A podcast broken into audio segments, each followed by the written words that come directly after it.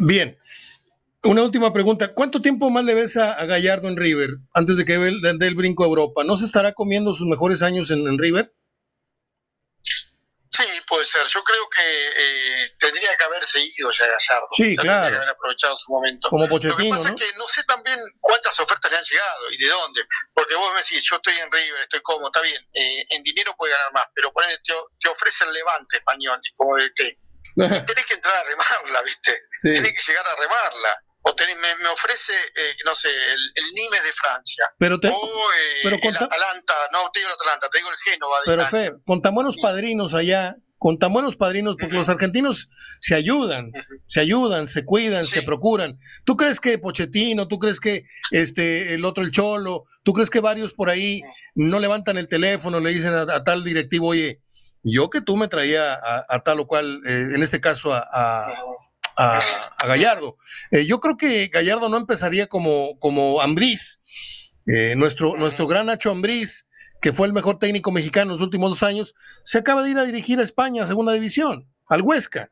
O sea, no creo que, si no creo que, sí, que, que, un equipo chico además. Sí, pero porque si segunda división, no sé, lo pones a Zaragoza, lo pones un equipo un poco más importante que esté peleando siempre ahí, o, Girona mismo que, que no se quedó en la puerta del ascenso, pero que tiene mucha plata.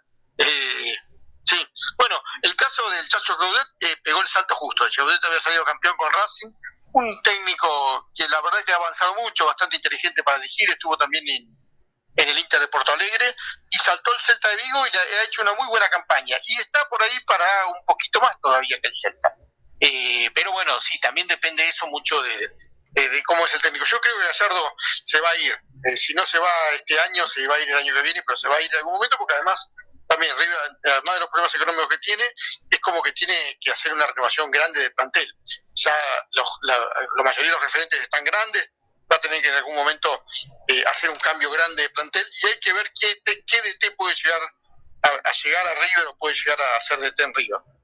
Eh, también, eh, dependiendo del perfil, River siempre quiere jugar un fútbol vistoso, ofensivo, es decir, no, no contrata DTs muy tácticos ni muy defensivos, salvo el caso en su momento que fue de Grigol, que fue una rareza para River, pero River siempre contrata de T y sobre todo que sean por ahí es jugadores de River también, siempre busca mucho eso. Grigol, dijiste. Sí, Grigol fue de T de River y Timoteo Grigol. Timoteo Grigol. Sí, sí, hizo una sí, sí. Ah, mira. Hizo una campaña mm, mediana, no, no, no le fue bien en River y tuvo uno o dos años y se fue. Sí, sí, sí. Y después de Grigol vino el Bambino Beire, con Beire ganó todo. Acá, acá jugó, acá jugó Beira. ¿eh? ¿viste? Pasarela y todo. Acá jugó Beira. Jugó con el Torreón. El, el Bambino. En, el Bambino. Sí, acá. Personaje, un personaje muy divertido. Sí. Gran personaje de, Grandes anécdotas. yo, yo soy muy. A, a, mí la gente me critica mucho porque dicen que yo, que, que le pongo que, que, el que le beso las, las, bolas al, argentino, al, fútbol argentino, a la tele argentina. Pero yo me divierto mucho viendo los clips de, de, de, de Ruggeri, de eh, Ruggeri de, del Bambino, porque cuentan cada talla, cada anécdota. Este, eh, en YouTube me, me, pongo a ver videos cortitos, que por ejemplo cuando va el turco Mohamed allá a Argentina, va con un humor y con una confianza que no tiene aquí en los medios. Y cuenta la cantidad de anécdotas que, tiene Mohamed, son divertidísimas. Cómo engañaba la báscula cuando jugaba en Toronesa, cómo se comía dos, que, que, se comía, camino a su casa, su, mujer lo esperaba con, una, con una crema de brócoli y él antes paraba por, paraba en un, en un McDonald's y se comía dos hamburguesas.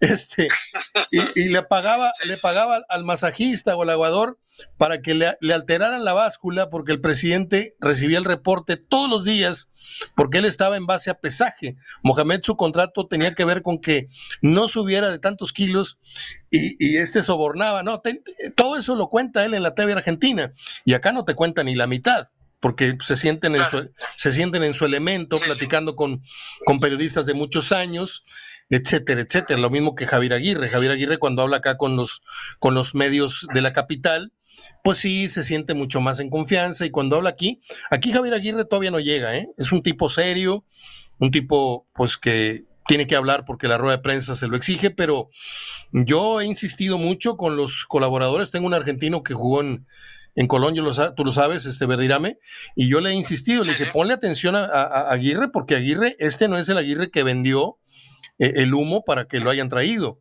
El Aguirre de medias tablas, el Aguirre, el Aguirre bombero, era el de, el de la mentada de mar en la banda, el de agarrar el balón y regresarlo rápido, el de en las ruedas de prensa decir una que otra guarrada. No, aquí ha estado muy serio, no sé si es la edad, aparte se injertó pelo, cosa muy rara. Este, en fin, pues eh, no sé qué. Casi, casi te podría decir casi cerca del retiro, como los jugadores de fútbol. Sí, totalmente. Yo, yo, yo veo que Aguirre lo trajeron como que a fuercita, como que dijeron, como que Aguirre, Aguirre dijo, pues nunca he dirigido un equipo con tanto dinero para gastar a mi merced. Y él no quería, él hizo una promesa de no volver a dirigir el fútbol mexicano y si lo hacía, lo iba a hacer para Pachuca, el grupo Pachuca, el grupo León, pero pues Pachuca ni León podían con el cañonazo de dinero que ofreció Monterrey, que tiene atrás a la, tercera, cuarta cementera del mundo, que es Cemex, y yo creo que le pidió disculpas a Chuy Martínez, papá, a, Chuy Martínez, el que ya ahorita se dio su lugar en, el grupo Pachuca, a su hermano, y le dijo, ¿sabes qué, mano? Este, pues, ahora sí que perdóname, mano, pero pues el cañonazo de feria está muy cabrón. Entonces se vino para acá, y hoy le han armado, creo que el, plantel junto con el de Tigres más fuerte del fútbol mexicano. Y yo que soy muy exigente en esto, yo le exijo a Aguirre de los cuatro o cinco torneos que le quedan, le exijo por lo menos dos títulos, ¿eh? incluyendo este, con Cachampions. Pero de liga, si a, si a Javier Aguirre le quedan cinco, yo creo que mínimo tiene que ganar dos ligas, si no es que tres no sé a la distancia cómo veas tú la competición entre Tigres y Rayados, pero va a estar buenísima como en los mejores años de competencias entre, Boca y River. Antes, antes que me olvide, eh, si buscas por ahí, eh, seguramente vas a encontrar en algún video, cuando Ramiro Veira cuenta cuando lo tuvo al Mágico González de, de, jugadores del Cádiz de España. Sí, claro, eh, ya la vi, ya la vi. Ya la vi. El Mágico González se le perdió. salía de noche, por supuesto, volvía borracho toda la noche y se, no se levantaba a entrenar y un día fue con un grupo de mariachis a cantarle a la ventana. a, las mañanitas. ese, es el último que vi de Vieira. Eh, buenísima, buenísima la, la, nota. Y hay otro reportaje en donde van a, Salvador, van, a Cádiz a, buscarlo. No sé si vive en El Salvador o en, Cádiz, pero eh, el reportero va y empieza a preguntar y no, pues ahí vive, pero ahí no nunca lo vas a ver. Eh, de repente se va tres, cuatro días y nadie se y va y lo encuentra en una cantina a, este, a este, este romántico que era. Un jugador excepcional. Ya para que ya para que Maradona lo dijera. Sí, sí, sí, sí, un jugador excepcional, pero totalmente fuera de, de, órbita lo que es el fútbol profesional, ¿no? Un jugador para, para llevarlo a jugar los domingos un rato y ya está. Eh, era eso. Eh, después el Bambino cuenta que cuando estaban, creo que en Torreón jugando, eh, fue extra haciendo de indio en una película de Jules Briner. Claro, claro, porque por ahí... Hizo de extra, porque actuaba, ese que todo desierto, y actuaba en el desierto ahí, hacía de, de indio. Sí, sí, con Jules Briner. Muy cerquita de Torreón está Durango, lo que es Gómez, y, y por ahí estuvieron en los años 50, 60 los sets cinematográficos más importantes del cine de Hollywood. Tú sabes que en Hollywood, bueno, el, el, género western tiene dos vertientes. El género western italiano, que es de donde sale el bueno, el vano y el feo, y el género western donde sale John Wayne y todos los demás. Entonces mi papá era de Durango y una vez cuando era niño me llevó a conocer los estudios de que estaban en tierra, no me acuerdo si cerca de Gómez Palacio o en otros, en otros, pero ahí se filmaron este, la ley de McKenna, el rifle de oro, esto, y mi papá me dio clases de, western, y esa es muy buena anécdota también de, del bambino, porque salió de extra en una película de vaqueros de Jules ah, Bueno, hablando de cine, ¿viste 800 barras la película de la iglesia? Que claro. También cuenta un poco la historia de los sets de filmación en España. En España había una zona de España, voy a decir que parecía un desierto americano y ahí se filmó un montón de... Sí, claro. Claro, es decir, en la, zona del sur de la Mancha, sur de España. vamos, a, eh, vamos a cerrar como acostumbramos, Fer. Si yo me subo ahorita eh, a tu coche y prendo eh, el MP3 o ¿qué, ¿cuáles son las últimas cinco autores o cinco cantantes que has escuchado? ¿Qué te gusta oír? Aparte de Sabina, que lo tienen ustedes hasta en las, hasta las Sabina que se ha escuchado. Mira, hasta las eh, hemorroides. Yo soy muy variado. Me gusta mucho la música internacional. Crecí con la música de los 80 y 90. Yo también. Es decir, con lo cual sí me gusta mucho la música internacional. Eh, bandas como los Rolling, como. Es decir, a mí me gusta mucho Dire Straits. Por él me gusta mucho Pink Floyd. totalmente, eh, totalmente. Por ese lado, por ese lado del grupo de, de bandas. de Police, por supuesto, de Cure Después me gusta mucho la música de Brasil. Yo amo la música de Brasil, amo Brasil además, y me gusta mucho la música de Brasil.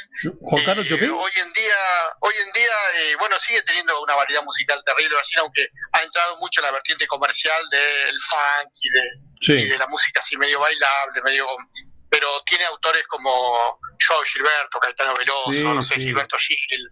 Eh, Bueno, yo vine a hablar, por supuesto, pero yo vine era, más que decir, era intérprete, pero más que nada era autor, sí, más, sí, que, sí, más que cantor. Eh, me estoy hablando de Chico Buarque, por, él, por decir algunos, y, bueno, y de ahí eh, infinidades te puedo hablar de música. Eh, escucho mucho música de Brasil, escucho mucho rock argentino de todas las épocas, viejos y nuevos, aunque ahora no hay tanto, por supuesto, y además como todo, como todo como todo hombre de más de 50, todo tiempo pasado fue mejor. Igual yo le doy mucha, mucho, como quien dice, mucho valor a algunas bandas nuevas y no decir, escucho todo, escucho de todo. ¿Tú, conoces? No me gusta mucho esta, esta música tipo bailable, tipo eh, el reggaetón y esas cosas. Ah, ¿no? son, ni tampoco me gusta la cumbia argentina. No, no, no, soy escuchar cumbia argentina. ¿No eres de los que mueves el culito ahí en las fiestas, ahí bailando reggaetón tú?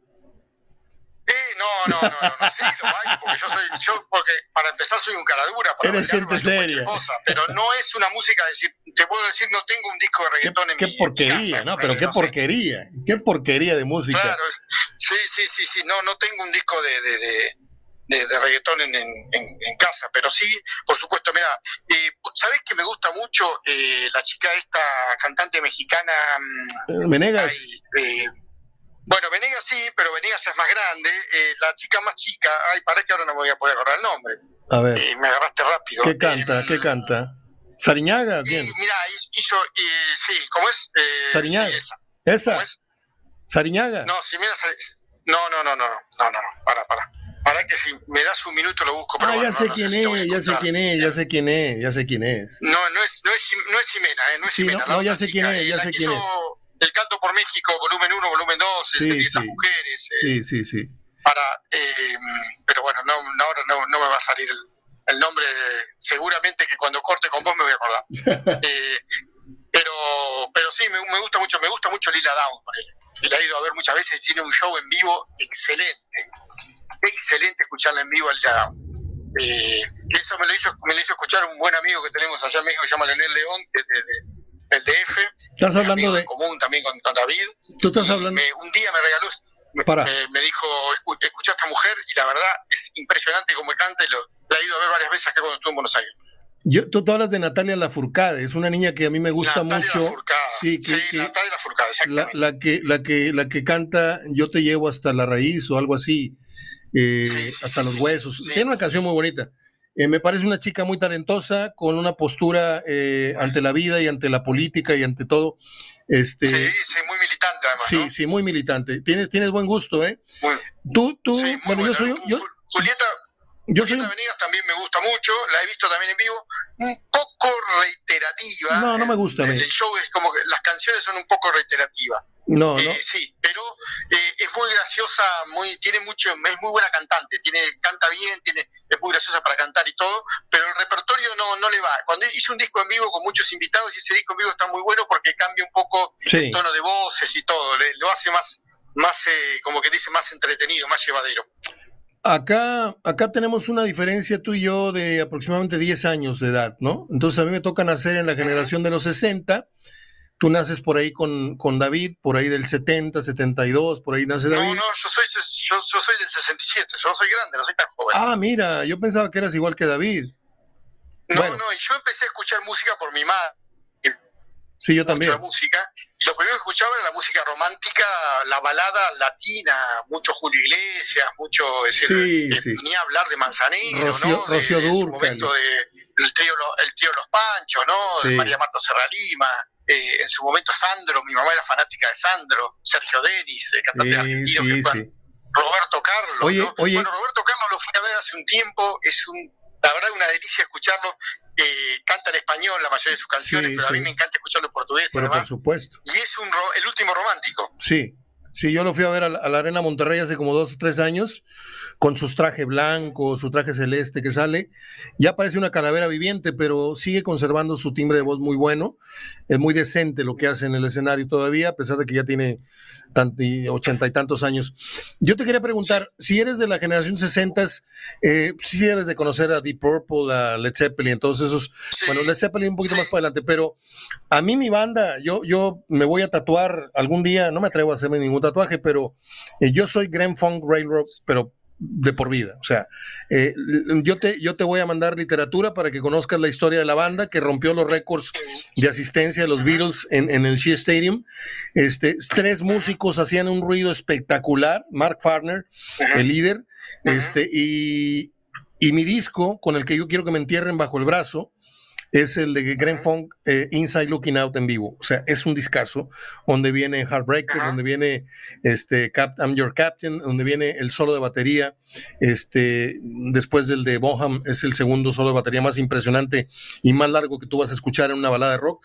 Este, pero sí me interesa que todo lo que yo estoy aprendiendo de ti, yo también te quiero contagiar algo de, de, mi cultura. Dale, este, Y, te voy a mandar. Me gustó mucho el rock, el rock muy pesado, es decir, rock muy pesado. Queen me gusta, pero no es pesado, no, no, es, no es metal bueno, te, va a violar un poquito. Las más pesadas no, no, no, no son lo que más me gustan. Te va a violar un poquito los oídos. me, me, gusta de, oír, ¿no?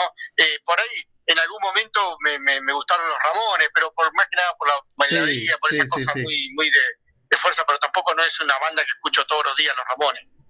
Por ahí, Grand Funk te va a violar un, un poquito los, los oídos con, con, el tema en vivo de, de, Inside Looking Out, pero I'm Your Captain, este, Locomotion y, y, muchas, este, tiene como 10 temas que son de culto en Estados Unidos y aparte, este, si te metes a YouTube, hay una cantidad impresionante de entrevistas este, por Zoom de Mark Farner, que es simpatiquísimo y que viene confesando que este, algunas de sus letras son cristianas y que la gente en su momento no entendía el significado, el doble significado de sus letras. Por ejemplo, I'm your captain, return my ship, que regresenme mi barco, era, era un Dios diciendo regresenme a, mis hijos que se descarriaron. Está muy interesante el concepto que maneja Farner eh, eh, en sus años mozos y hoy todavía sigue dando giras. De hecho, su plaza base en donde grabó, por cierto, su último DVD, es en Santiago de Chile, en donde lo adoran. Yo aquí este, me da mucha, mucha vergüenza, pero a Farner eh, eh, le aplaudieron media hora y luego estaban esperando a, los restos de, los Doors, este, que venían sin, sin dos de sus históricos, obviamente ya muertos, pero querían ver más a los dos, querían, querían ver más a los Doors. O, lo que queda de los dos que, que, al mismísimo Farner, que Farner sí era una, una verdadera leyenda viviente. Pero en fin, me dio un placer enorme volver a platicar contigo. Eh, no sé, nos ponemos de acuerdo fuera, fuera del aire para establecer un día. Eh, merodeamos entre martes, miércoles y merodeamos una hora para no estarte incomodando porque pues tus actividades... ¿Sí? Cuando quieras, no hay problema. Bueno, ya está. bueno, con la definición, como habíamos hablado, eh, la Copa de Europa también nos ha dado muchas sorpresas, ¿no? Eh, sí. Con la eliminación de Portugal, de Francia, ¿no? Eh, este, este España-Italia, que para mí de ahí, de ahí sale campeón. campeón para mí sale campeón de ahí, pero bueno, eh, Inglaterra también viene muy fuerte y no sé si tuvo un cruce muy fácil, pero ha llegado fácil sí, sí, sí, sí, a la, semifinal. Se la pusieron, se la pusieron. a la final. A Inglaterra se la pusieron. Yo esperaba un poquito más de Bélgica, pero debo admitir que los que están ahorita, este, las Cenicientas Dinamarca, me encantaría están mentalizados. de, hecho, la última vez que se enfrentaron ahí en, cancha inglesa ganó Dinamarca. Pero del Italia-España, mm, yo prefiero a los italianos. Me gusta esta nueva forma, esta nueva cara del fútbol italiano y sería una gran final, ya sea Italia-Inglaterra o Italia-Dinamarca. Sí, sí, sí. Eh, yo de todos prefiero que no gane Inglaterra, pero la verdad sí, eh, España no está jugando bien, la verdad no eh, por corazón y por amistades y todo, ojalá sea campeón España, es donde conozco más gente amiga del fútbol también, pero pero no está jugando bien España, no no llegó, pero le, le está costando mucho, no es la España que ha brillado en otro momento, pero bueno, yo creo que en semifinales puede ganar cualquiera, es decir, cualquiera de los cuatro está en condiciones de ser campeón. Eh, ojalá, ojalá pueda ser, ojalá pueda ser Italia o España el campeón. Muy bien, Fer, ¿cómo, ¿cómo está el clima allá? Me imagino que si fuiste a tomar una tarde de campo, este, está soleado, está, está rico el clima.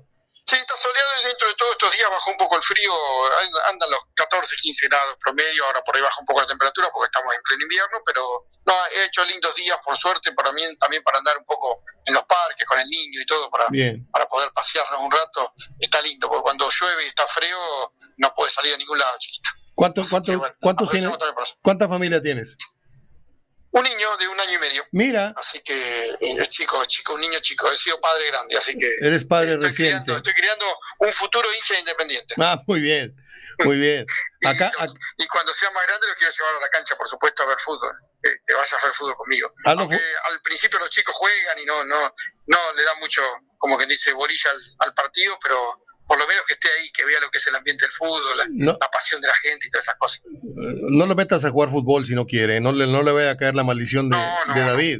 No, no, jugar no, jugar no, jugar si juega, si gusta jugar, además si no sabe jugar no va a jugar, por más que lo metan. Por ahí lo mando a la escuela. Yo fui a la escuela de fútbol y, fue el único lugar donde, donde repetí, nunca pasé de grado. Ah, bueno. en la escuela de fútbol nunca pasé de grado. Siempre estaba ahí, me, me ponía cuando faltaba alguno, pero no, no, no, no fui, no fui buen jugador de fútbol y, pero sí me gustaría por ahí que vaya a practicar para tener amigos y esas cosas, si le gusta, que practique fútbol, practique algún deporte. Me gustaría básquet o volei también, que son lindos deportes para jugar. Eh, no rugby por ahí, que acá se juega mucho rugby, sobre todo en las escuelas. No es un deporte que me guste mucho para que practiquen los chicos. Oye, pero sí me gustaría que, practique fútbol o básquet o volei. Hazle como David. Este, hazle como David con Alex, mi sobrino, que este, no salió delantero como él, lo, probó de portero y pues este, no creo que sea titular en el, equipo de aquí de la, de la, colonia. Este, luego lo metió a jugar tenis esperando que algún día sea Federer y pues estamos esperando avances en los videos, ¿verdad? Para... el tenis es un deporte lindo que me gusta también. Sí, lo que pasa es que a nivel de competencia pues se hace muy exigente, muy individualista, pero es un deporte lindo para practicar, para estar al aire libre, para correr, para, para sí, para, para practicar actividades. Yo creo soy de la idea que los chicos tienen que practicar deporte y tratar de, hacer todo lo posible. O atletismo mismo, ¿viste? O natación. Eh, los chicos tienen que hacer deporte. El deporte es lo que te saca muchas veces de la pavada, de, de, de, otras cosas por ahí que te pueden hacer mal, como quien dice. Eh, tienen que practicar deporte y además tienen que gastar energía porque los chicos tienen mucha energía para vivir dentro de un departamento. Pues yo te voy a decir una cosa, yo soy un amante del tenis desde que tengo 14 años. Lo jugué muchos años, pero no me he perdido ninguna transmisión de ESPN de lo que es eh, Wimbledon. De hecho, ustedes tienen ahorita un, un tenista ahí metido, ¿no? Este, eh, no sé si Horacio Ceballos, no sé, no sé, no sé, este. o el chiquito Schwarman. O sea, Schwarman, Schwarman, qué bueno, qué bueno es. Perdón, me confundí, es Schwarman. Este, ¿Qué, qué, qué, qué, clase de, de, de, passing shot cruzados, la potencia? El otro día puso en su lugar, no me acuerdo a quién, si a, si a un inglés ahí en su cancha, pero me encantó verlo. Ah, fue el sábado en la mañana. Este, impresionante el tenis. Te mando un abrazo porque si no, no vamos a terminar porque de un tema me voy a otro. Es muy agradable platicar contigo. Yo cuando encuentro una persona tan, tan abierta, tan culta como tú, de la que aprendo constantemente, este, mm, mm, se me va, se me va el reloj, Fer. Te agradezco mucho y estamos platicando este, tan pronto haya noticias buenas o malas de Argentina en la Copa América. ¿Te parece? Bueno, bueno, dale, abrazo grande, te espero. Abrazo grande. Saludos para todo México. Abrazo. Chao. Bueno, pues es Fernando Almirón, con quien hemos tenido una extensa charla de muchos temas. Y yo aquí le doy el cerrojazo al programa de una vez con las efemérides. A ver, déjenme ver. déjenme ver, como decía el otro señor. Mm. A ver. Son muy poquitas efemérides el día de hoy, ¿eh? Aquí las tengo. Un día como hoy nació el músico Hugh Lewis. Huey, Huey, nunca he sabido decir ese nombre. Huey Lewis, que luego formó parte del grupo con su nombre, Hugh Lewis and the News, que pegó tres, tres y con eso se hizo millonario, ¿no? Este, en 1980 murió un gran actor y humorista, precisamente argentino, se me olvidó comentarlo a, Fernando, Luis Sandrini, tipo simpaticísimo eh, en el 2002 murió un mujerón, una actriz enorme mexicana, María Cristina Estela Jurado García. Para el cine mexicano, Katy Jurado. Hizo 70 películas, hizo más cosas de las que usted se imagina, porque aquí tengo una ficha que guardé especialmente de ella, y usted se va a ir para atrás cuando se entere de todo lo que fue en vida esta mujer, eh, que a mí me sorprendió. Eh, actuó, le dije, en más de 70 películas, eh, en la época del cine nacional, dan algunos nombres, internado señoritas, nosotros los pobres, cárcel de mujeres. También sobresale en Hollywood, donde es columnista, ojo, oreja, donde es um, columnista, periodista de radio y crítica taurina hasta debutar en 1954 con El Torero y la Dama. Recibió más de 200 premios y una nominación al Oscar como mejor actriz secundaria por Broken Eyes, no, Broken Lands. Eh, por Solo ante el peligro recibe el Globo de Oro. También trabaja en Broadway, en películas italianas y series estadounidenses. Tiene una estrella en el Paseo de la Fama. Nació el 16 de enero del 24. Mi respeto para Dolores del Río, ¿sí? Que también hizo cine en Hollywood, pero creo que no se le ha dado la justa dimensión a lo que hizo Katy Jurado en el cine y en su quehacer eh, como estrella en los Estados Unidos. Ahí le va otra vez. Columnista, periodista de radio y crítica taurina.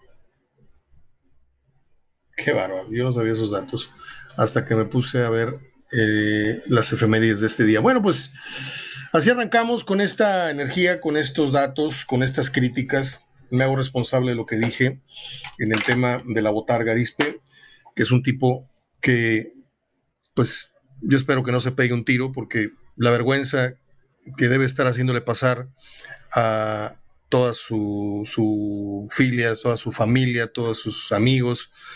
Este, anduvo muchos años él ahí con un puro en el hocico, eh, con billetes afuera de los bolsillos, como mirándonos para abajo, pero a veces yo prefiero andar a nivel de suelo, eh, con mi conciencia y con mi integridad, eh, tranquilas, como se lo dije hace rato al doctor Ontiveros, le mando un saludo. Por cierto, no te he reportado ni un solo mes con lo que acordamos, doctor. Este, y van seis meses. Bueno, no tiene caso decir lo que platiqué con él. Un abrazo hasta el próximo lunes. No, no sé cuándo tenemos a, Fernando, si esta semana o el próximo lunes.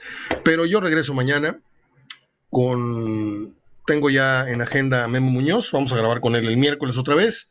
Mañana está Verdirame y pues ahí vamos, vamos cortándole hojitas al calendario para llegar al tan ansiado arranque de la Liga MX. Abrazo. Un aviso nada más, un aviso. Y es reiterar lo que dije al principio. Mañana, porque ya encontré el audio, mañana voy a hablar de fútbol, voy a, entrevistar a Verdirame, vamos a esto, vamos a lo otro. Y en la parte última va a haber un archivo de 22 minutos con información que quiero que escuchen. El que ya la he escuchado, simplemente le pone stop y se va a hacer otra cosa.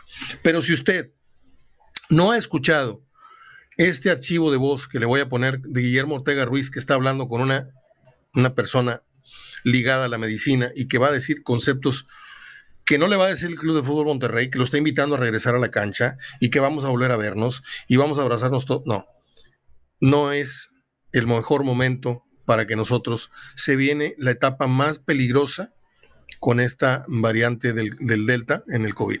Pero eso no se lo voy a decir yo, porque si lo digo yo, ¿quién me va a creer? No, pues tú quién eres para estarnos advirtiendo, no eres autoridad, no eres informe. Perfecto, entiendo.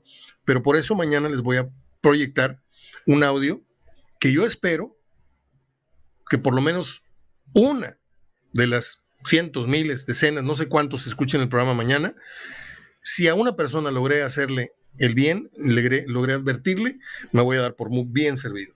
Así es de que advertido, o sea, para que no vayan a decir, ah, güey, ¿cómo que te pones a hablar? Usted termina el programa en lo que a fútbol se refiere y le pica y se va a otra cosa. Pero si se quiere quedar, los últimos 20 minutos son de ese tema. Abrazo, hasta mañana. Bien, finalmente ya estamos en contacto con Fernando Almirón, que es más fácil hablar con Bergoglio que con Fer, que anduvo anduviste por allá por Luján, fuiste a la, a la, a, la iglesia. Cuéntame de esa iglesia que es muy famosa allá por, por la provincia de Argentina, este, o en Argentina en general. Dices que es la, la iglesia más, más famosa que tienen. Y aparte te, te, reventaste, como decimos acá, te reventaste un gran asado allá con un amigo mutuo de, de David y tuyo. Un abrazo hasta allá, Fernando. Gusto saludarte de nuevo. ¿Cómo andás, Mario? Sí, sí, la verdad que vamos a un lindo domingo, uno de los primeros domingos así, en reunión de amigos, con, con dos familias amigas de post pandemia, como quien dice, tratando de pasar la pandemia. Eh, y comimos un buen asado al aire libre, además, para guardar un poco el protocolo, ¿viste? Para juntarnos. Pero, pero muy, muy lindo. Luján es de una ciudad que está a unos 70 kilómetros aquí de la ciudad de Buenos Aires. Eh, y es famoso por su basílica, la Basílica de Luján, que es una de las iglesias eh, hay muchas iglesias importantes en Argentina, la Basílica es la más representativa, creo. Además, eh, con una historia muy, muy famosa, era una virgen que llegó en la época del virreinato a la Argentina y que iba camino al interior, porque en realidad, yo no sé si conoces un poco de historia argentina, pero la ciudad de Buenos Aires no era importante, no era una ciudad importante durante la época virreinal, vendría a ser. Las ciudades más importantes eran Córdoba, Santiago del Estero, Tucumán. Eh, la ciudad de Buenos Aires tiene un puerto pequeño, con de poca relevancia sobre el río de la Plata, pero no se comercializaba mucho, los españoles lo tenían medio olvidado.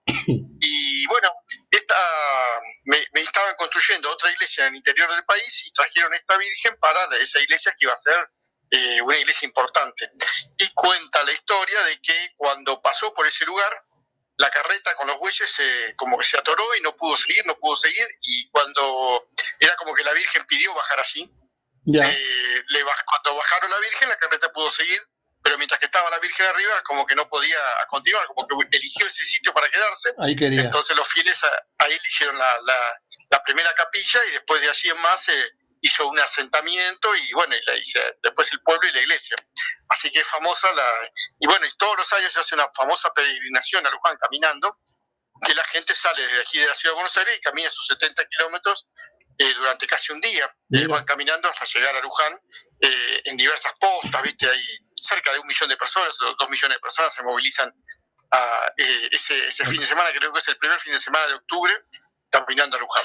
Mira qué, qué linda historia, muy parecida al peregrinaje que hacen acá los devotos a la Virgen de Guadalupe, que vienen de otras entidades que no son precisamente del DF ni de sus alrededores, sino que vienen de Pachuca, vienen de, Morelia y se vienen caminando por la carretera y hacen varios días también. Eh, cada, cada virgen este, tiene su, su historia, su, su, su mito. Eh, Fernando, pues te felicito porque le aportas muchísima cultura al, programa, porque esto no nada más se trata de, de fútbol, déjame decirte. Eh, tengo por ahí un mensaje que, te voy a, que te voy a mandar de alguna manera, no sé si lo puedas reenviar o, te mando el, audio nada más, pero acá tenemos mucha alarma porque la, la, variante del COVID Delta ahora está amenazando México y yo estoy muy preocupado porque acá ya se dieron luz verde para muchas cosas en el fútbol. 70% de asistencia próximamente, los anuncios en la tele, que vengan a casa, vamos a regresar a casa. Y por más protocolo que tú me digas, está retando al nuevo virus o a esta variante del virus. Entonces, eh, ahorita hablamos de, este tema de salud, pero antes quiero no, no marear un poco a la gente y meternos al tema del fútbol. Eh, selección argentina, eh, le ganan 3-0 Ecuador y tienen en puerta ya el pase o la antesala a la final tan ansiada con Brasil, pero tienen que dar cuenta de Colombia, tengo entendido. ¿Cómo están las cosas con la, la selección albiceleste? última vez que hablamos, ¿te acuerdas que vos me preguntabas, ¿le tenés fe a Argentina? Y Argentina, le digo, está ahí, está para pelear, es decir, tiene un equipo más o menos armado, ganó los dos primeros partidos 1 a 0, es decir, sin grandes demostraciones de fútbol, pero teniendo una solidez como para ganarlo sin sobresalto. Yo creo que hizo un clic después del partido con Bolivia. El partido con Bolivia, bueno, Bolivia un rival menor, ya estaba eh, eh, casi eliminado, con lo cual no tenía muchas chances. Argentina puso un mix de titulares y suplentes, jugó muy bien, ganó muy bien. Solamente jugó Messi ese día de los conocidos, o por lo menos de los habituales titulares, y Agüero, que, que no está en, este momento como titular.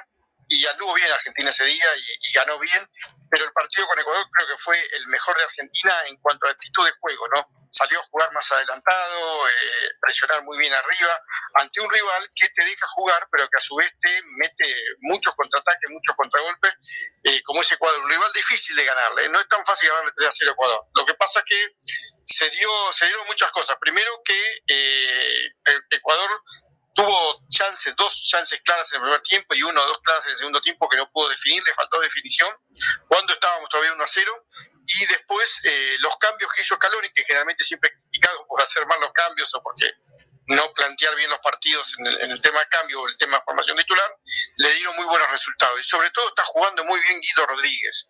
Eh, que es una de las, creo que las revelaciones de esta Copa América, un jugador que no teníamos visto, pero vos fíjate que un jugador que arrancó en River, tuvo poco paso por River, después de ahí se fue a Defensa y Justicia, que era un equipo que recién había ascendido, que estaba en formación, que hoy en día es un equipo protagonista de torneos tanto nacionales como internacionales, pero hace, cuando estuvo ido hace 5, 6, 7 años atrás, era un equipo que estaba tratando de permanecer en primera división y de ahí pega un salto a la América, es decir, que no muchos jugadores de fútbol argentino han ido a jugar a, equipos grandes, tipo América, Cruz Azul, mismo Monterrey, ¿no? Es decir, pasar así a un, a un equipo de los que compran jugadores ya tipo estrella, Guido Rodríguez no era una estrella, y se fue, se fue a jugar a México y le fue bien, y ahora se pegó el salto a España, al Sevilla, y bueno, está jugando bien, al, al Betis, perdón, eh, de Sevilla, y, la verdad eh, eh, ordenó mucho el mediocampo, en los últimos 20 minutos del partido, donde Argentina necesitaba liquidarlo y lo liquidó bien y lo liquidó. En la última jugada, wow, el, último gol eh, es eh, toda una antología de lo que representa Messi en ese equipo y lo que es Messi. Una jugada de contragolpe muy bien, muy, muy bueno el ingreso de Di María también. Di María ingresando en los segundos tiempos ha aportado mucho para Argentina. Eh, no ha sido durante todo el partido, es medio irregular durante todo el partido, pero estando en los segundos tiempos, más con un equipo ya cansado, un equipo rival cansado, defensores cansados, eh, siempre aporta desborde, picardía para jugar. Y en un pase en profundidad de Di María eh, para Lautaro Martínez, eh, lo voltean entrando al área. Es decir, estaba ahí en, la duda si era adentro o afuera del área. mientras no, al revés, fue para Di María el pase. y lo voltean entrando al área. el árbitro primero da penal, lo llaman del bar, eh, y cuando lo llaman del bar, eh, la falta había sido la puerta del área, la línea casi entrando a la línea del área. Messi agarró la pelota, la miró, la tocó, eh, midió, la corrió un poquito para acá, un poquito para allá, desde la puerta del área hizo un tiro libre perfecto, con el arquero parado en la mitad del arco, que generalmente los arqueros se juegan un palo eh, este no se jugó al palo, sino que se paró en la mitad del arco para, para ver a ver dónde podía llegar y no llegó igual al, palo, al segundo palo, vendría a ser el tiro libre perfecto ejecutado por Messi para Una pregunta. Además, cuando vos decís eh, el tiro libre, eh, que generalmente es un penal con barrera, el tiro libre, pero hay que superar la barrera. La barrera, para colmo el jugador es como soy ecuatoriano, y ahora la famosa del bombero que se esconde abajo, que, está escondido atrás de la barrera y, se, y se desparrama ahí. Hay que pasarla la barrera. ¿eh? Sí. Una pregunta, eh, no sé si tú tengas, eh, no te quiero agarrar fuera de base, pero tú mm. tendrás el dato de porque están empezando a manejar que, Messi ya es el mejor cobrador en la historia del fútbol, el mejor cobrador en la historia de, los tiros libres, no por la belleza, no, sino por la cantidad de goles que habrá hecho. ¿Tú estás en, el dato o, es simplemente una especulación? No, no, lo tengo claro. Eh, no, no lo tengo claro, la verdad que no. Porque, porque... Y, te digo, te digo si, si no es el mejor es porque eh, tanto eh, Ospina, el arquero colombiano, como Bravo, el arquero, le sacaron dos tiros libres del ángulo en los últimos partidos que han jugado. Si no, tendría dos más seguro. ¿eh? eh increíble cómo está pasando los tiros libres, pero no sé si es el máximo autor de tiro libre. Eh, la verdad que no tengo ese dato, no lo he escuchado. ¿eh? Sí, eh, por supuesto está rompiendo todos los récords de Argentina, de presencia, de goles y todo. Eh, lo, va, va, va, camino a, a, ser en Argentina el, jugador que más goles hace en la selección y todo. Sí, creo. ¿Dónde, sí, sí, hasta el Mundial, la eliminatoria. ¿Dónde lo ves retirándose tú a Messi? ¿Lo ves retirándose en España, en Estados Unidos o en Newell? No, yo, creo que no va a volver a Argentina. Yo, por la idiosincrasia que tiene Messi, yo no creo que venga a Argentina.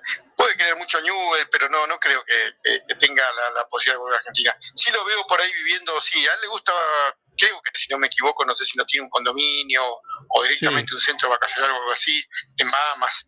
Así que lo más seguro es que se vaya a Estados Unidos, a sus últimos años por ahí en Miami o, en alguna ciudad de Estados Unidos y de ahí se retire, o termine jugando un fútbol tipo Japón o tipo Arabia, algo así, eh, haciendo un último año de dinero. Pero tampoco no, no es un jugador, eh, sí, por supuesto que es un jugador de gran marketing, ¿no? Pero no es un jugador que le guste mucho tampoco el marketing ampuloso de decir, bueno, voy a jugar a un lado para que me para que me ovacione o para ser el único o algo así.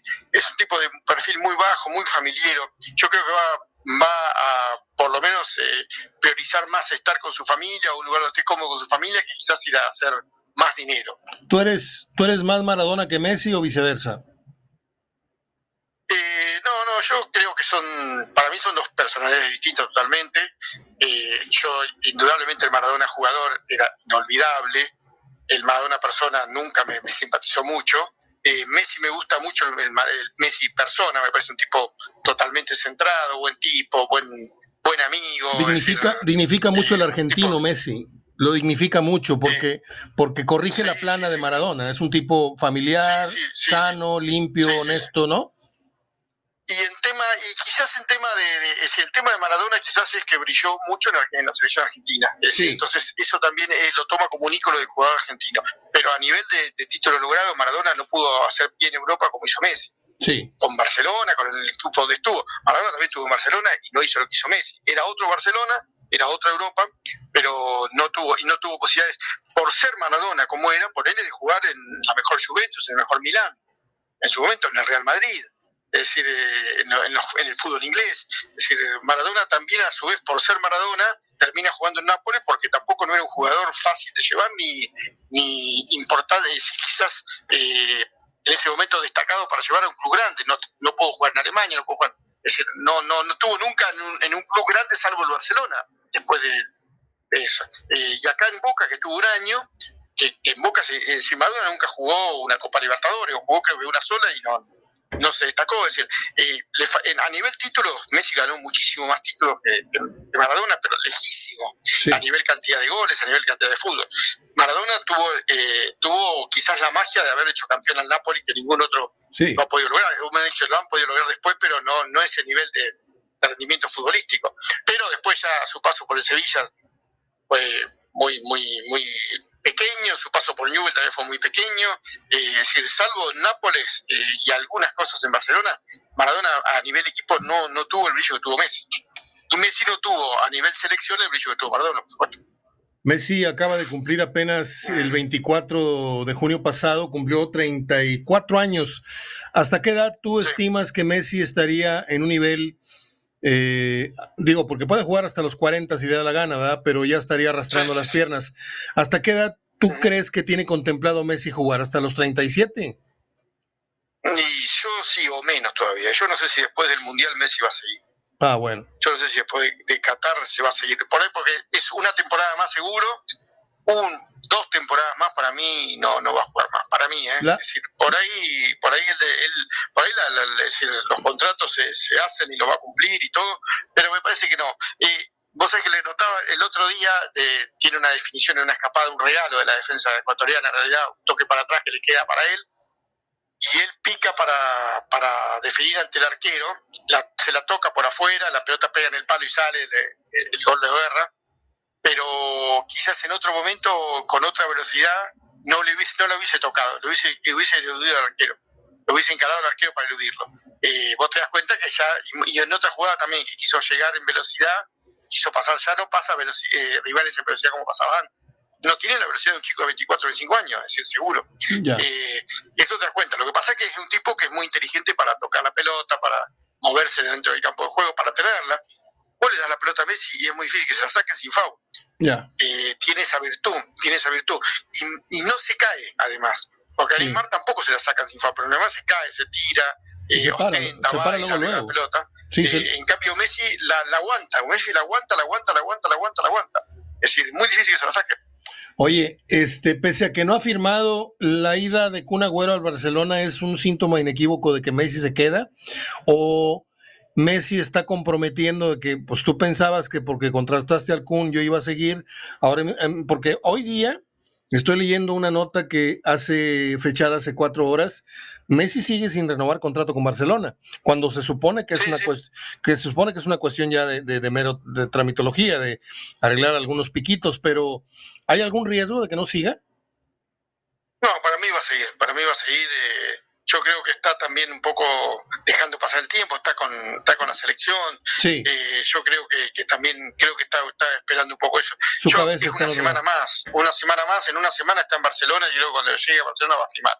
También por otro lado, eh, cada vez al, al, presidente de Barcelona se le hace más difícil no firmarle a Messi. sí. le va a tener que firmar lo que le pida, porque es muy difícil eh, dentro de una semana decirle no, Messi no se queda. ¿Qué haces? ¿Dónde salís a buscar un jugador así o un reemplazante? Eh, yo creo que se va a quedar porque además eh, tiene todo montado para, para, quedarse por lo menos una o dos temporadas más en Barcelona, seguro. Seguro dos, dos temporadas quizás se quede en Barcelona. Eh, si no, ya, ya si, si, hubiera tenido la intención de irse, ya estaría buscando club, ya estaría en negociaciones, hablando con alguien. Me parece que se va a quedar. Vamos a ver. Vamos a ver, pero pareciera que se va a quedar. Fernando Almirón, vamos a darle el cerrojazo con un tema que tenía no lo tenía en cartera, pero acaba de surgir la información.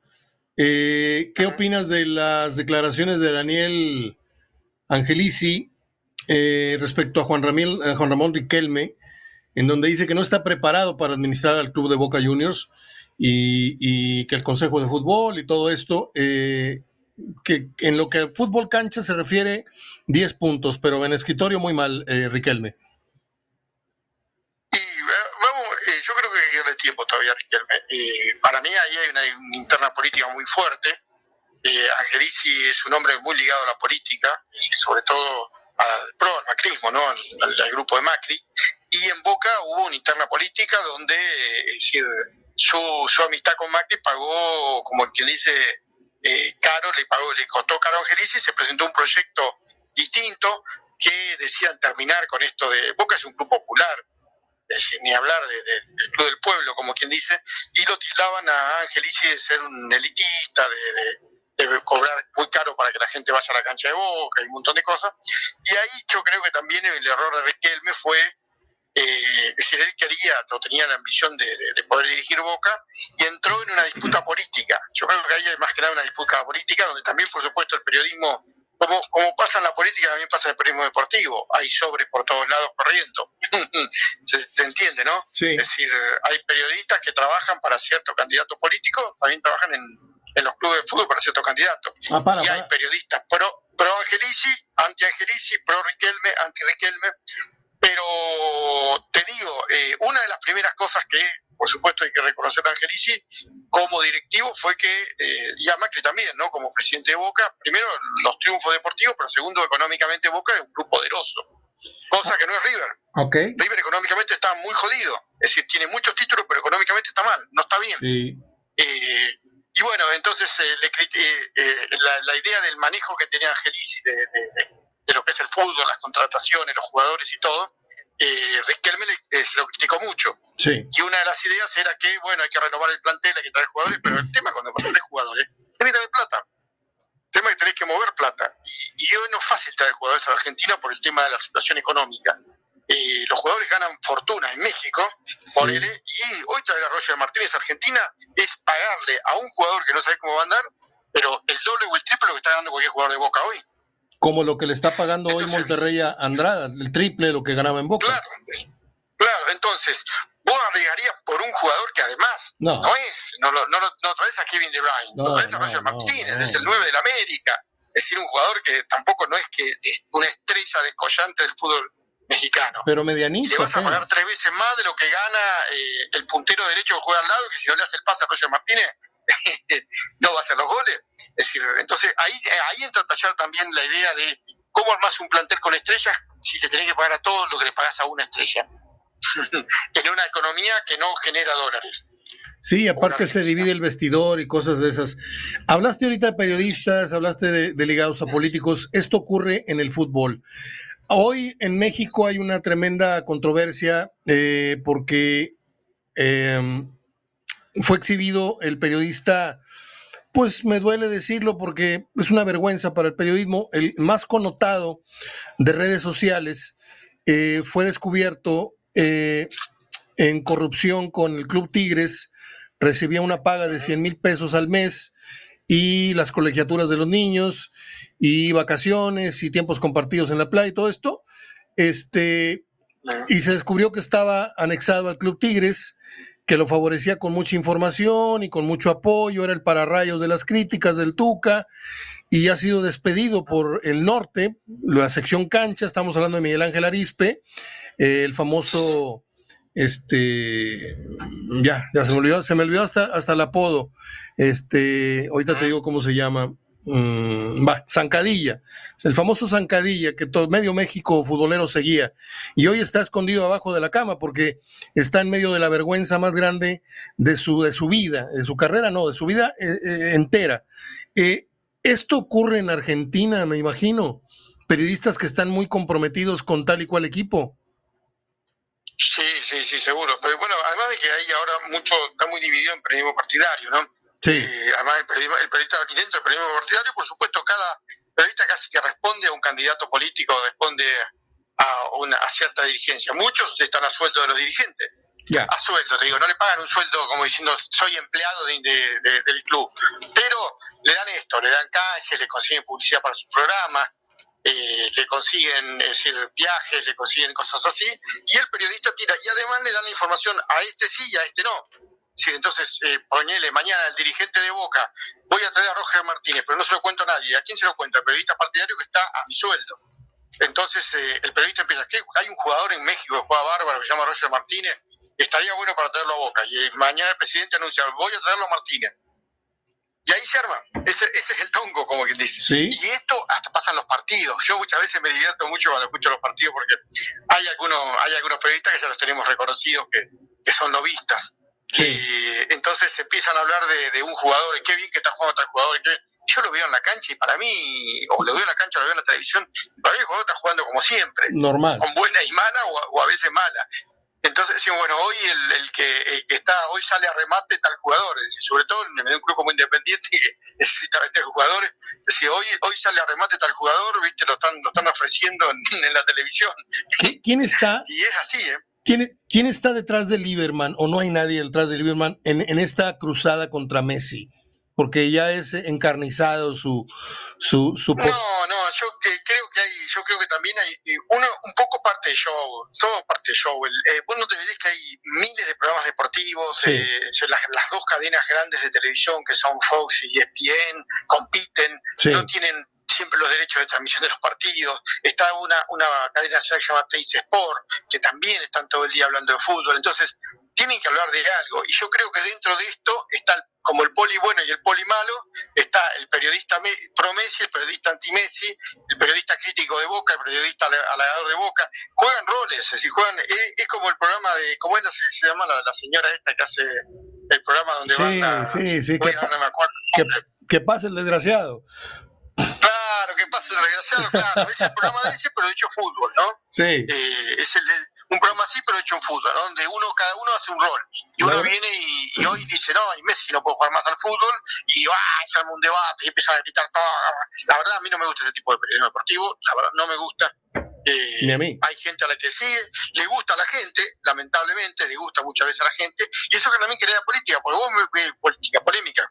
Vos imagínate que hace un mes que no hay fútbol en Argentina, salvo la Copa América y la Copa Europa. Sí. ¿De qué hablan y con qué llenan el espacio todos estos juegos? Entonces dicen, no, hoy eh, Angelici se levantó y le pegó a Riquelme, entonces todo, ah, Angelici, no, hoy Riquelme salió a contestarle, oh, Riquelme. Entonces eso se arma todo un, un, juego que de otra forma sería un programa muy aburrido. ¿De qué van a hablar? ¿De, de, de lo bien que tira el centro el 4 de Argentina?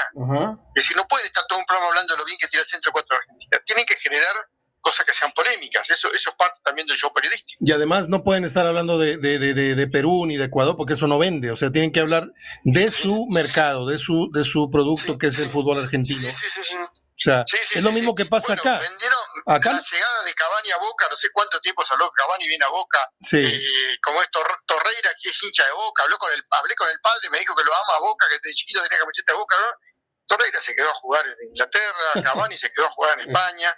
Eh, Puro humo. Es decir, bueno, Inglaterra, es decir, pero todo ese humo que se vendió durante todo el tiempo, el mercado de pase, además, por ejemplo, River no hace humo con el mercado de pase porque realmente no hay, no, no, no hace grandes contrataciones últimamente, no tiene plata, te vuelvo a decir. Eh, algunos que se están yendo, pero no tampoco sin, pero en este momento el que vende y el que genera polémica por toda la polémica política dentro del club Boca. Bueno, Fer, nada más para avisarte que oficialmente ya Monterrey terminaron los trámites, las letras chiquitas, y ya presentó oficialmente ante la sociedad, este, con sus respectivos publicaciones oficiales de sus cuentas rayadas, presentaron a Esteban Andrada, que por cierto, lo comentaba yo hace rato en la introducción del programa, Ayer me tocó saludarlo, andaba caminando él, no sé si con su representante o con algún buen amigo argentino, andaba caminando a altas horas de la noche por los alrededores del hotel donde se hospeda. Él no pudo viajar por cuestiones de esto, de los trámites que faltaban, este, no pudo viajar con Monterrey al partido que tuvo ayer en, el Valle de Texas. Golearon 5-1 a un equipito ahí de, un supermercado, no sé qué habrá sido, o algo similar. Este, sí, sí, sí. el, Valley. El Deportivo Walmart. Río, ándale, el, Río, el Río Grande Valley se llama el equipo, imagínate. Ahí juega, por cierto, Vicente Sánchez, aquel uruguayo que jugaba en Toluca y en la selección uruguaya. Y, me y me, tocó saludar a me tocó saludar a Andrada anoche, tipo flaco, flaco, ¿eh? pero mide como 1.90. Sí este, sí, flaco y alto. Sí, muy moreno él, este, muy del corte así como de, como de, de, de Maxi Mesa, pero más chiquito. Se me, se me figuró así como primo hermano de Maxi Mesa. O sea, los vi flacos, narizones, prieto como yo. Este, y ahí los saludé eh, del coche al semáforo. Andaban caminando eso no lo puede hacer en la Ciudad de México, ¿eh? porque te, te quitan hasta los calzoncillos. Este, pero andan, andaban caminando en una zona muy, ni, ni, ni, me imagino que en Buenos Aires también, este, este ahí, quizás, también un poco para distenderse, para estirar las piernas y todo, después de, horas por ahí de encierro, de, de trámites y esas cosas. Escuchame, llevaron también a un exjugador de Rosario Central, eh, un colombiano, Duban Sí, sí, sí, Duban Vergara. Vergara, Vergara. ¿Qué, opina, ¿qué, ¿qué, opina, ¿Qué opinas de él? Que el, que es bueno de Colombia es Dubán Zapata, el, el, sí. de Dubán. Sí, pero acá lo venden como el gran jugador en el último año del fútbol colombiano. Yo no me trago nada. Este, aparte que yo no, no le tengo. Mira, tú me pones a 10 colombianos en el fútbol mexicano y te digo que dos rindieron. Dos. Y, y, y, y este Dubán Vergara lo venden como la gran joya de la Liga Colombiana. Ojalá. Ojalá y, llegue jugando lo que rindió Dorlan, Dorlan Pavón, que, metió 80 goles y que puso 121, ciento no sé cuántos en toda su historia, el cuarto mejor anotador en la historia, pero, pero, este fue un jugador como el Carrizo, no tenía mucho corazón, jugaba un partido bien, otro mal, tenía un gran shoot, metió goles memorables de larga distancia. Y Dorla, eh, este Dubán Vergara, pues 24 años, jugador por izquierda, que le gusta meterse, ser interior a veces, este, lo tenemos muy bien documentado, bien estudiado. Eh, ojalá y rinda la mitad de lo que me platican, ¿eh? porque yo al colombiano no le tengo, no le apuesto dos dólares a que va a meter ocho goles, con esto digo todo. Sí, acá en Rosario Central jugó poco, creo. No, no recuerdo mucho haberlo visto. No, no, no, no sé si jugó algún partido completo, completo, completo de titular todo el partido. Eh, jugó poco, la verdad que jugó poco. Eh, ahí habría que verlo. También acá, bueno, lo que ayer o lo que tuvo bastante repercusión fue el debut de Rogelio, el Rogenio Furias Mori. Ah, ¿qué dijeron allá? Con un gol. ¿Qué dijeron allá? ¿No se rieron de verlo vestido de mexicano? No, no, no, no, no, no todos, todos decían, incluso la gente afina River, los hinchas de River lo, lo, celebraban y, piden, en algún momento quieren que vuelva a River, porque incluso River acaba, acaba de venderlo, acaba de perder a Rafael Santos el delantero colombiano, que hoy está jugando en la Copa América, quedó libre de River, no le, no, nunca renovó el contrato y se fue a jugar a, entra en Frankfurt de Alemania, eh, gratis, creo que le va a dejar algo de dinero a River, pero no cobra River un peso por el pase de Borrell. Igualmente, a Borrell lo trajo también por dos pesos. River hizo un gran negocio.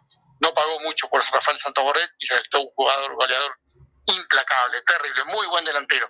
Que el otro día en Colombia contra Perú jugó casi como extremo, como número 8, casi como un volante de ida y vuelta, con gran desgaste físico, cosa que los colombianos generalmente no hacen.